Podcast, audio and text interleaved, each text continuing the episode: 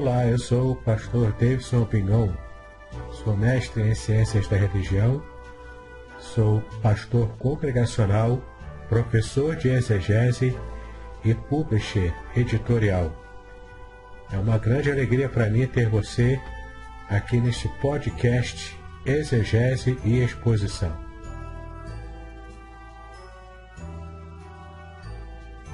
Participe! Sugira novos temas para que eu esteja tratando aqui nos podcasts. Eu quero aproveitar para convidá-lo também a assinar o meu canal do YouTube, especialmente para ter acesso a playlists Exegese e Exposição, onde há vários vídeos que você pode ampliar ainda mais o seu conhecimento bíblico. Se você quiser, também tem um grupo do Telegram chamado Exegese e Exposição. Há também cursos gratuitos meus na, na plataforma Udemy. É só você acessar e participar desses cursos gratuitos. Ah, e no final você ainda consegue um certificado de conclusão desses cursos. Vale muito a pena. E um curso muito especial que eu quero chamar a sua atenção é o curso Introdução à Exegese Bíblica. Nesse curso, eu te ensino passo a passo da metodologia exegética usada pelos profissionais da área. Eu tenho a certeza de que você será muito edificado ao conhecer o passo a passo desse método de exegese bíblica.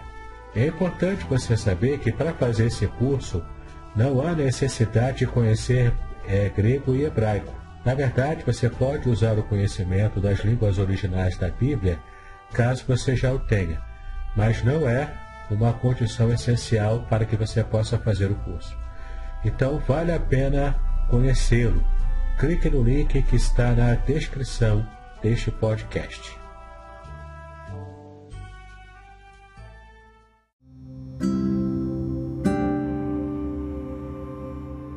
Mateus capítulo 5. Leremos a partir do verso 1 que diz assim: Vendo Jesus as multidões, subiu ao monte, e como se assentasse, aproximaram-se os seus discípulos, e ele passou a ensiná-los, dizendo: Bem-aventurados humildes de espírito, porque deles é o reino dos céus. Bem-aventurados que choram, serão consolados. Bem-aventurados mansos, herdarão a terra. Bem-aventurados que têm fome e sede de justiça, porque serão fartos. Bem-aventurados os misericordiosos, eles alcançarão a misericórdia. Bem-aventurados limpos de coração, verão a Deus. Bem-aventurados pacificadores, serão chamados filhos de Deus. Bem-aventurados perseguidos por causa da justiça, porque deles é o reino dos céus. Bem-aventurados sois quando, por minha causa, vos injuriarem e vos perseguirem e mentindo disserem todo mal contra vós. Regozijai-vos e exultai, porque é grande o vosso galardão nos céus, pois assim perseguiram aos profetas que vieram antes de vós. Vós sois o sal da terra. Ora, se o sal vier se tornar insípido, como lhe restaurará o sabor? Para nada mais presta senão para ser lançado fora e ser pisado pelos homens. Vós sois a luz do mundo. Não pode esconder a cidade edificada sobre um monte.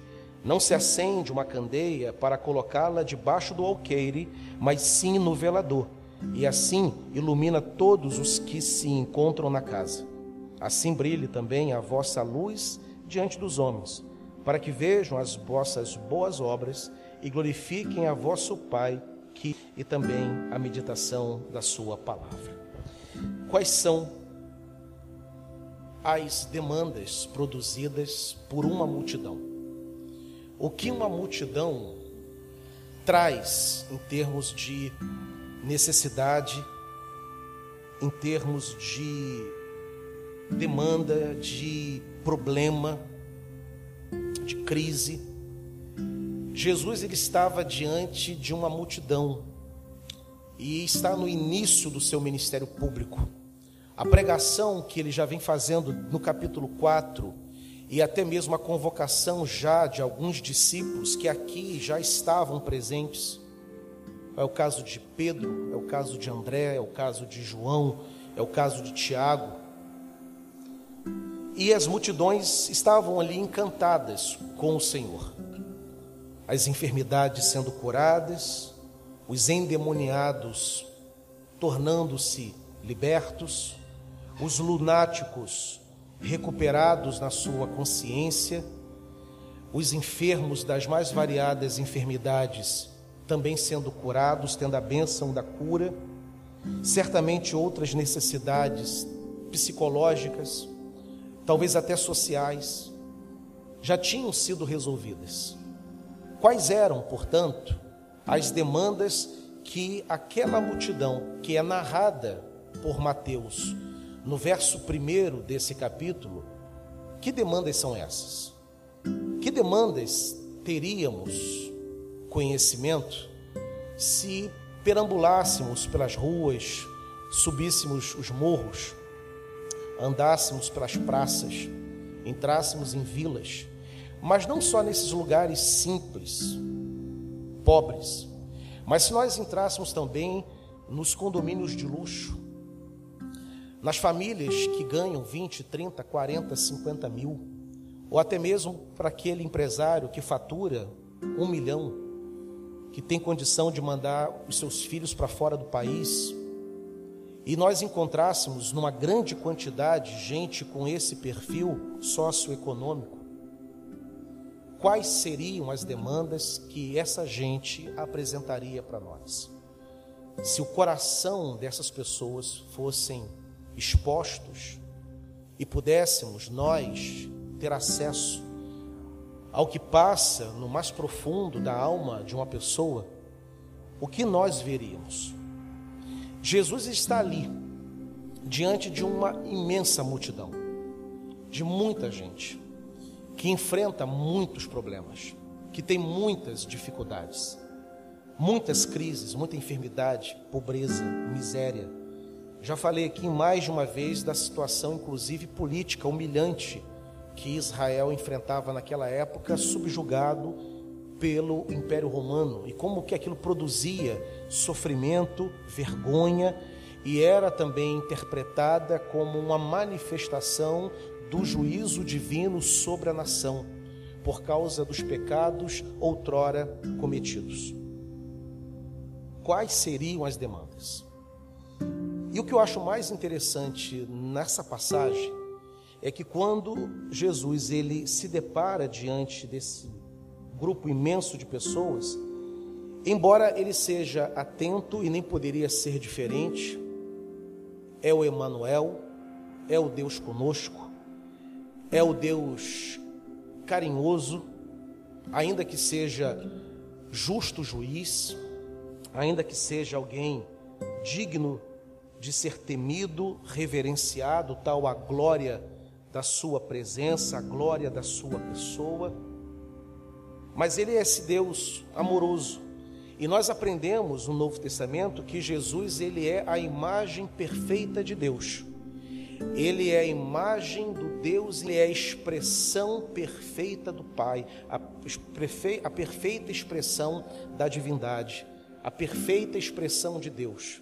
E apesar do interesse do Senhor por aquelas pessoas, por suas necessidades, por suas dores, ele não começa, quando está diante daquela multidão, a tratar das enfermidades e das necessidades físicas que aquelas pessoas tinham. Diz Mateus que quando ele se coloca diante dos discípulos e também das multidões, o que ele começa a fazer é ensinar, expondo o famoso Sermão do Monte.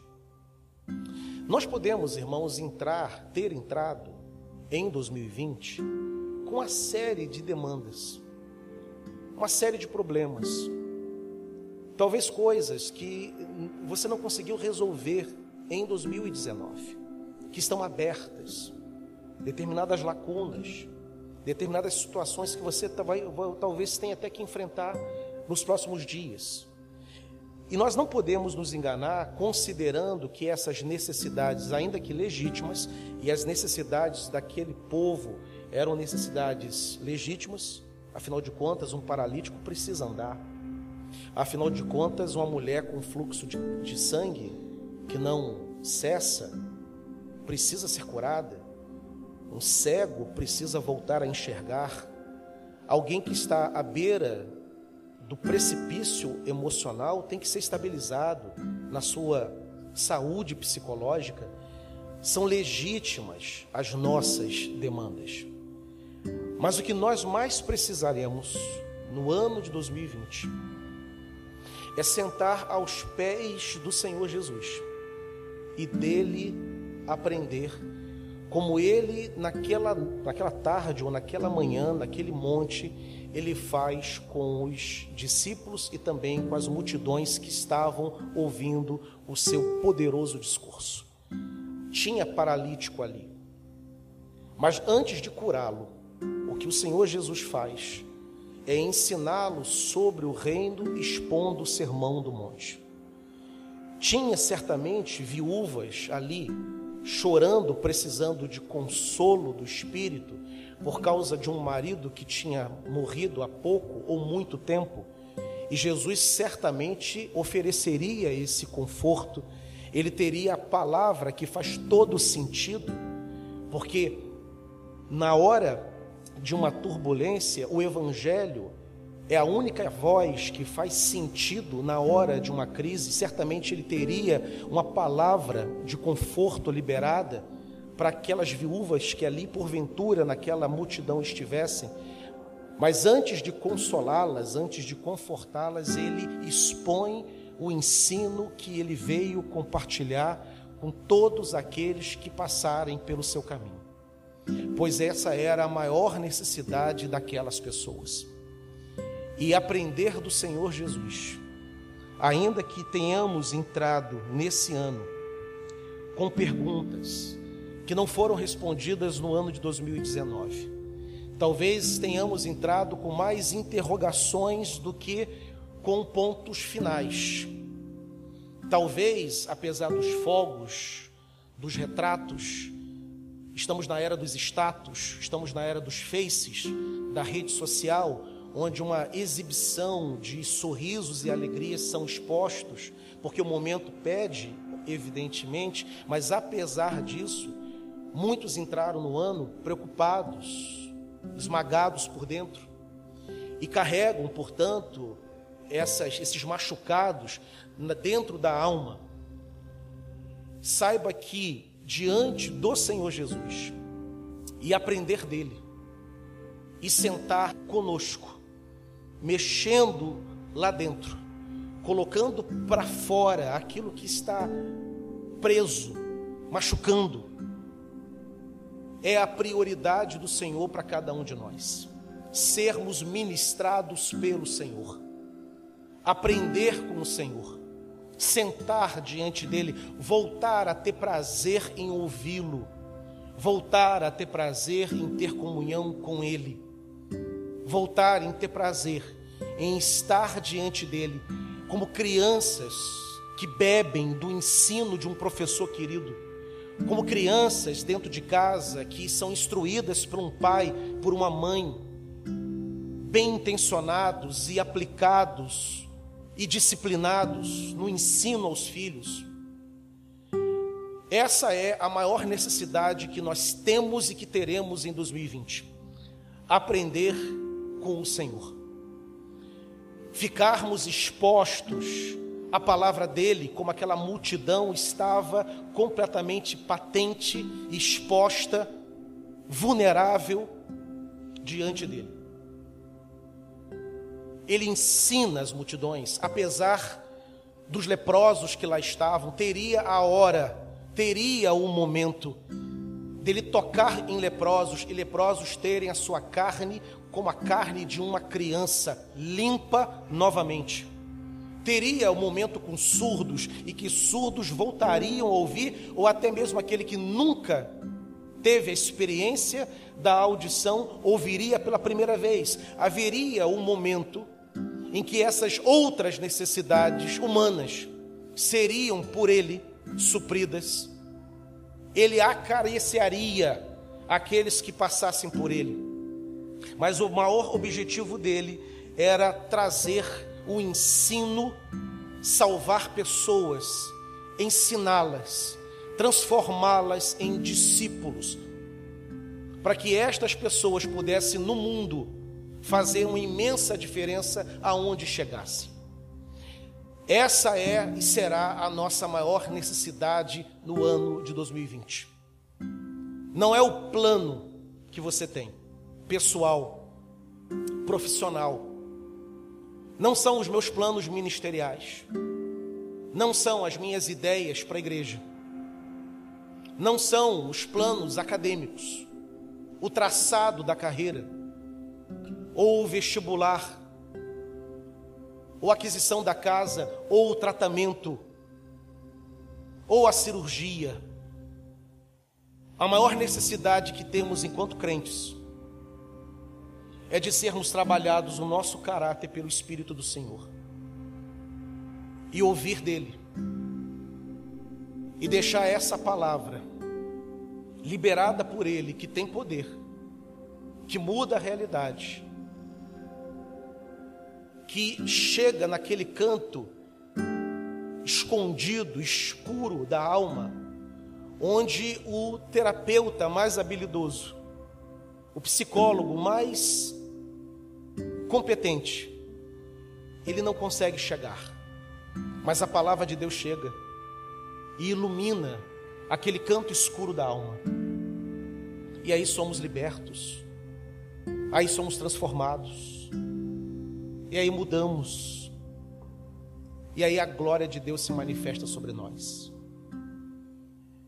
Essa é a maior necessidade que eu tenho e terei nesse ano de 2020. Eu tenho demandas ministeriais, eu tenho demandas pessoais, familiares, mas nenhuma delas é e será mais importante do que ser tratado pelo Senhor. E cristão, porque eu ainda não aprendi. Me ensina a ser um verdadeiro crente. Me ensina a ter um coração parecido com o coração do Senhor, porque a gente pensa que tem. E aparecem situações e a gente descobre como nós estamos longe de ter um coração como é o coração do Senhor. E eu aprendi com os meus professores. Um deles está aqui, o professor Carlos Butinski. Foi meu professor no seminário. Que o maior trabalho do Espírito Santo é trabalhar no caráter do, do homem.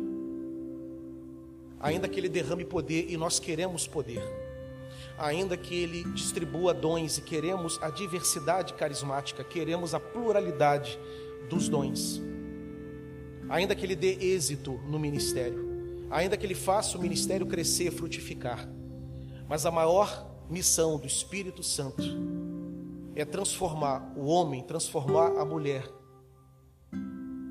no seu caráter, parecidos, semelhantes ao caráter do Senhor Jesus. Isso é mais poderoso do que uma cura. Não desprezamos a cura, e como igreja histórica, temos que perder o medo de nos comprometermos com aqueles que precisam de uma oração por cura. Cremos em milagres, cremos no poder do Espírito Santo.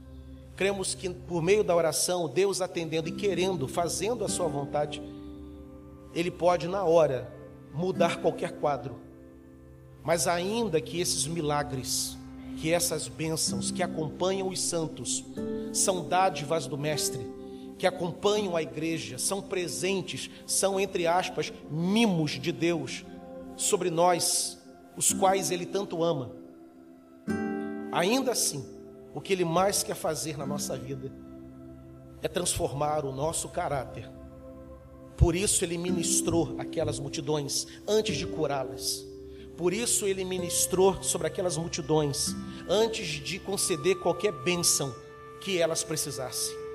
Era a transformação de dentro para fora, era a mudança de mentalidade, era ter um coração como o coração do Senhor, era ter a geração e o amadurecimento do fruto do Espírito.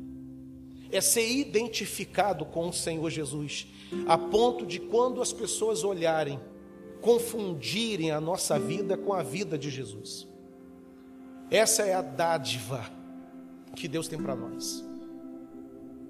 Antes do poder, antes da autoridade, antes de qualquer outra dádiva, é isso que Ele quer fazer comigo. É isso que Ele quer fazer com cada um de nós. E a nossa oração Senhor, assim seja. Faça conosco. Ministra a tua palavra. Estenda a tua mão. Se for necessário quebrar o vaso, quebre e remodele, faça de novo. Se tiver que queimar, nos dê um batismo e que queime aquilo que está tudo estragado por dentro de nós faça novamente, mas que a tua vontade prevaleça e que o céu seja aberto sobre nós. Além dessa primeira verdade, Mateus capítulo 5 também nos ensina que antes de nós termos uma meta na vida, e esse texto fala também de meta, de missão, de atuação. O texto fala de engajamento no mundo. Há o trecho que encerra a primeira parte desse discurso, quando Jesus fala de que nós temos que ser a luz do mundo, o sal da terra. Isso tem a ver com atuação no meio desse mundo tenebroso.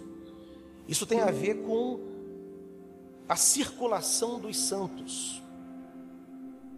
Mas antes de nós atuarmos no mundo, o sal da terra e a luz do mundo, Jesus, no seu discurso, ele apresenta o coração daquele que está sendo transformado por ele, mudado por ele.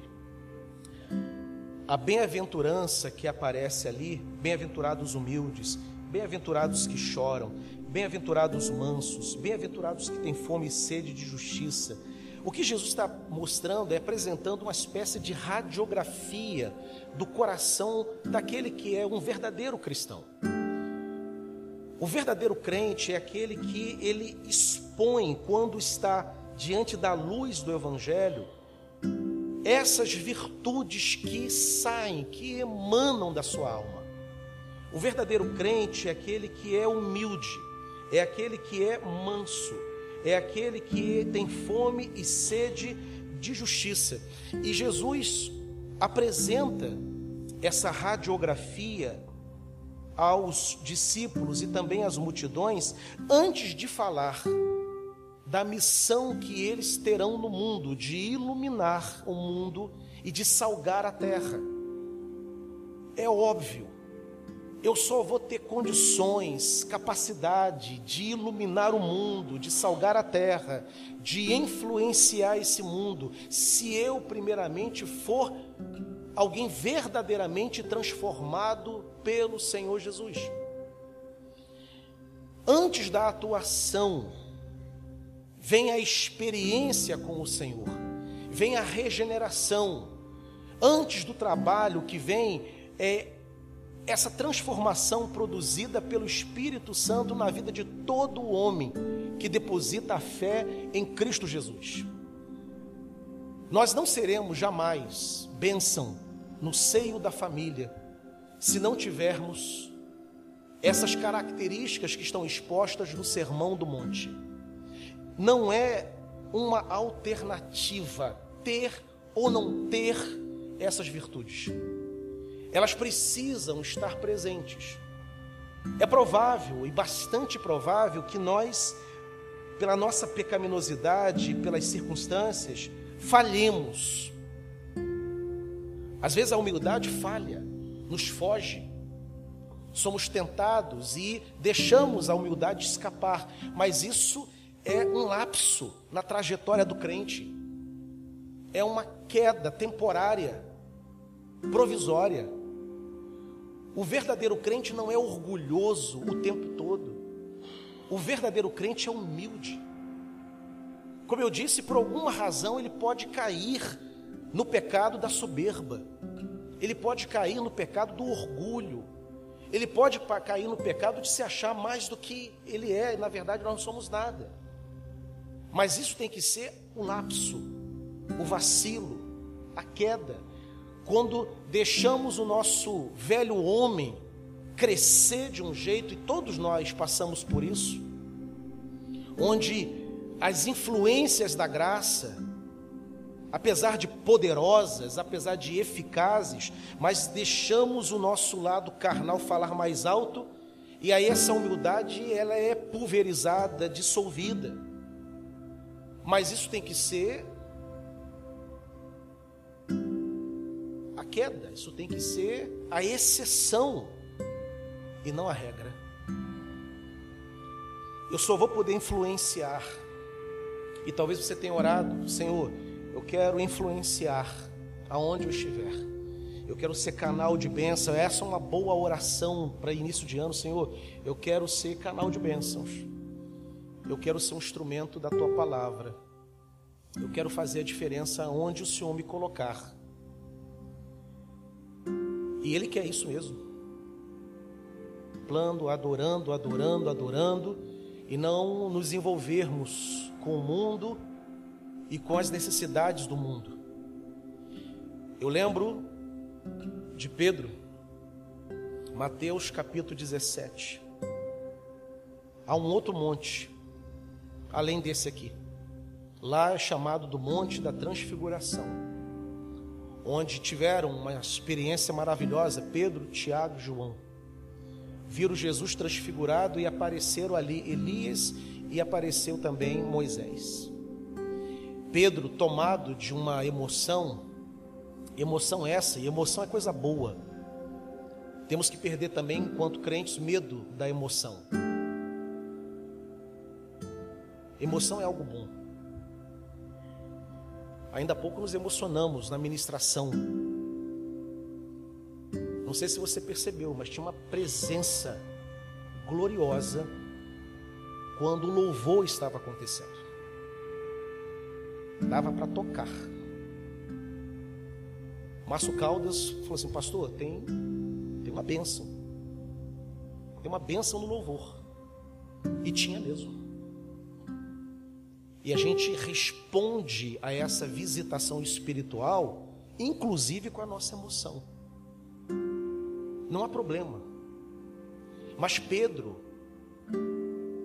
como ele era, afoito, sincero, intenso, ele fica tão empolgado com aquela presença gloriosa, e ele faz uma proposta: Senhor, vamos construir tabernáculos aqui. Um para o Senhor, um para Moisés e outro para Elias. E fiquemos aqui nessa experiência nessa experiência estática, pentecostal, espiritual, sobrenatural, gloriosa, divina, maravilhosa. Fiquemos aqui. Pedro é repreendido pela, pelo pai que diz: Esse é o meu filho, ouça-o. A mesma voz que falou no momento do batismo, agora fala novamente, dizendo: Olha, Pedro, presta atenção no que meu filho tem a dizer. E diz o texto de Mateus que após o monte da transfiguração, logo no, na cena seguinte, quando eles descem, tem lá um rapaz, um senhor, que se aproxima de Jesus e dizendo: Senhor, meu filho está atormentado, se lança no chão, se lança na água, ninguém consegue libertá-lo, ninguém consegue resolver essa demanda. Fica claro ali, portanto, que o lugar do crente não é apenas na comunidade dos santos, onde ele ouve a palavra, onde ele abraça os irmãos, onde ele é ministrado, onde o Espírito o visita onde Deus fala com ele no meio da ministração da palavra, ainda que seja maravilhoso e ordinário no sentido de ordem do dia, de mandamento, estar no culto, mas o nosso lugar e o nosso e a nossa missão não termina aqui. Aqui nós ouvimos, somos tratados, somos trabalhados pelo Espírito Santo quando o culto termina, a gente volta, a gente desce do nosso monte. e a gente se depara com as situações que estão à nossa espera. Há, portanto, sim, um lugar de atuação do crente. Mas antes dessa atuação, desse engajamento, ele precisa ter na sua vida, no seu caráter, esses traços que somente pode ser trabalhados e inseridos pelo Espírito Santo nas bem-aventuranças. 2020 seja um ano, querido, para nós, em que a gente de fato descubra que somos humildes diante de Deus. Que descubramos em 2020 e voltemos ou que aprendamos a chorar diante de Deus. Que 2020 seja um ano em que a mansidão seja o traço da nossa personalidade. Não a destemperança, não a grosseria, mas a mansidão, a doçura, a gentileza. E é fato, às vezes nos esquecemos de ser gentis, de sermos doces, de sermos brandos. Isso acontece. Mas o crente não pode ser assim o tempo todo. O natural do crente é a brandura, é a doçura, é a gentileza, é a bondade, é a meiguice, é o carinho.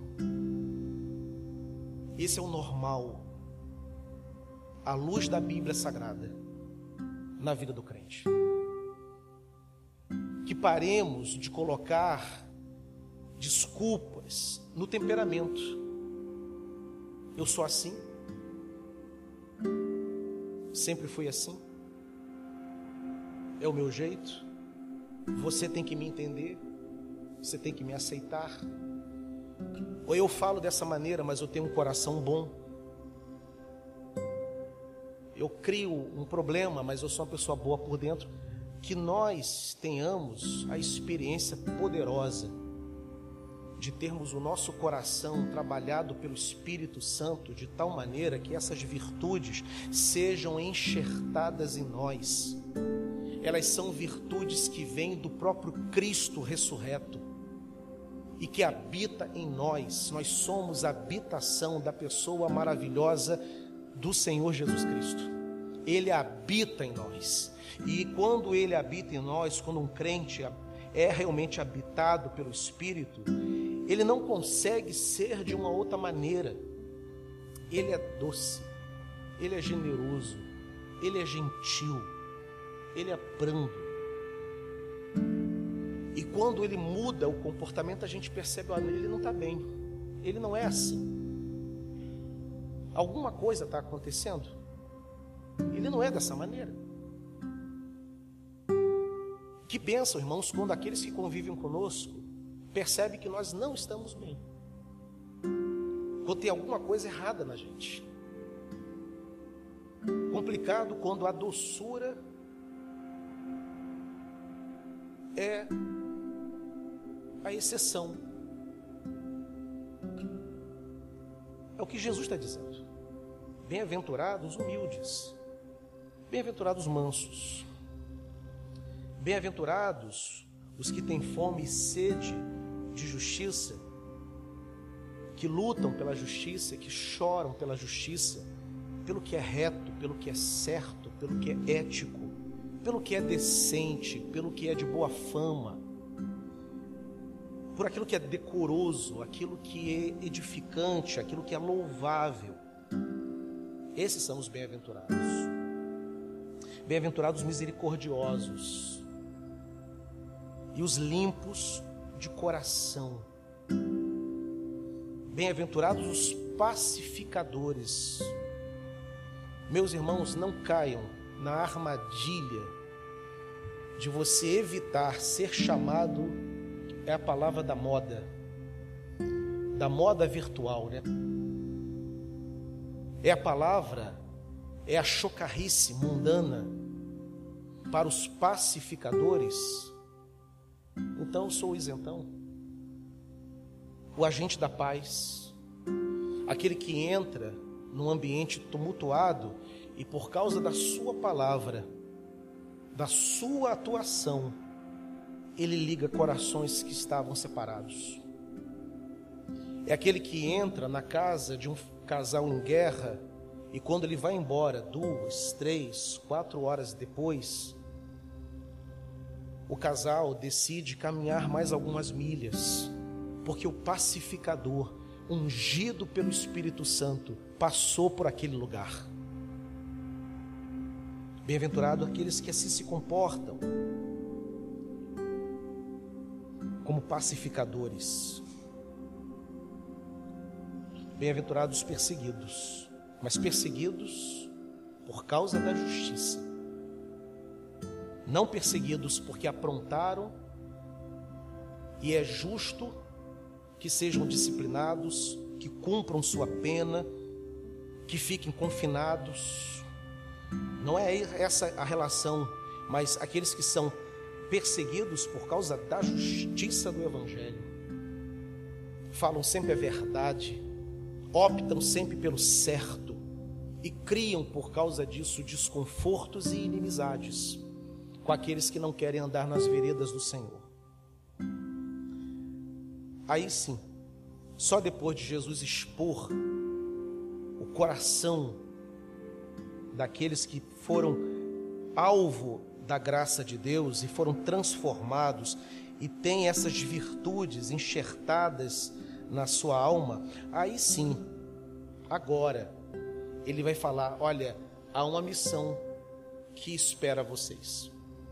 Não adianta ficar sentado o tempo todo sendo ensinado, sendo doutrinado, ouvindo as palavras maravilhosas do Senhor, lendo a palavra, adorando recebendo, sendo edificado, sendo alvo da ministração, crescendo o tempo todo, contemplando, adorando e orando o tempo todo. Não, há um momento de atuar, há um momento de ir para o mundo, há um momento de descer do monte. E quando vocês forem, quando chegar esse momento da atuação, tendo aprendido aos meus pés, tendo eu ensinado a vocês, tendo essa palavra alcançado e transformado o caráter de vocês, e tendo as virtudes dos céus, tendo sido enxertadas na alma, sendo essa nova criatura que somente o crente é,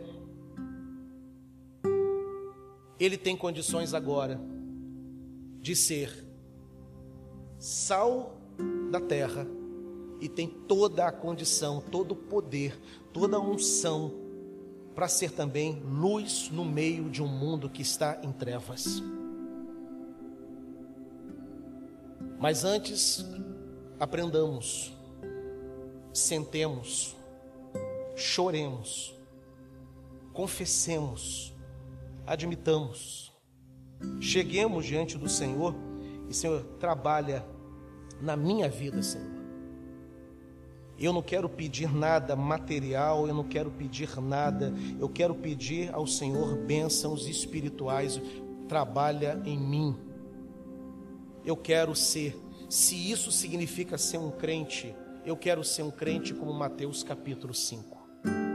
Eu quero aprender debaixo dos teus pés, que é a maior necessidade que eu tenho. Eu quero ter essa beleza de caráter ter exposto.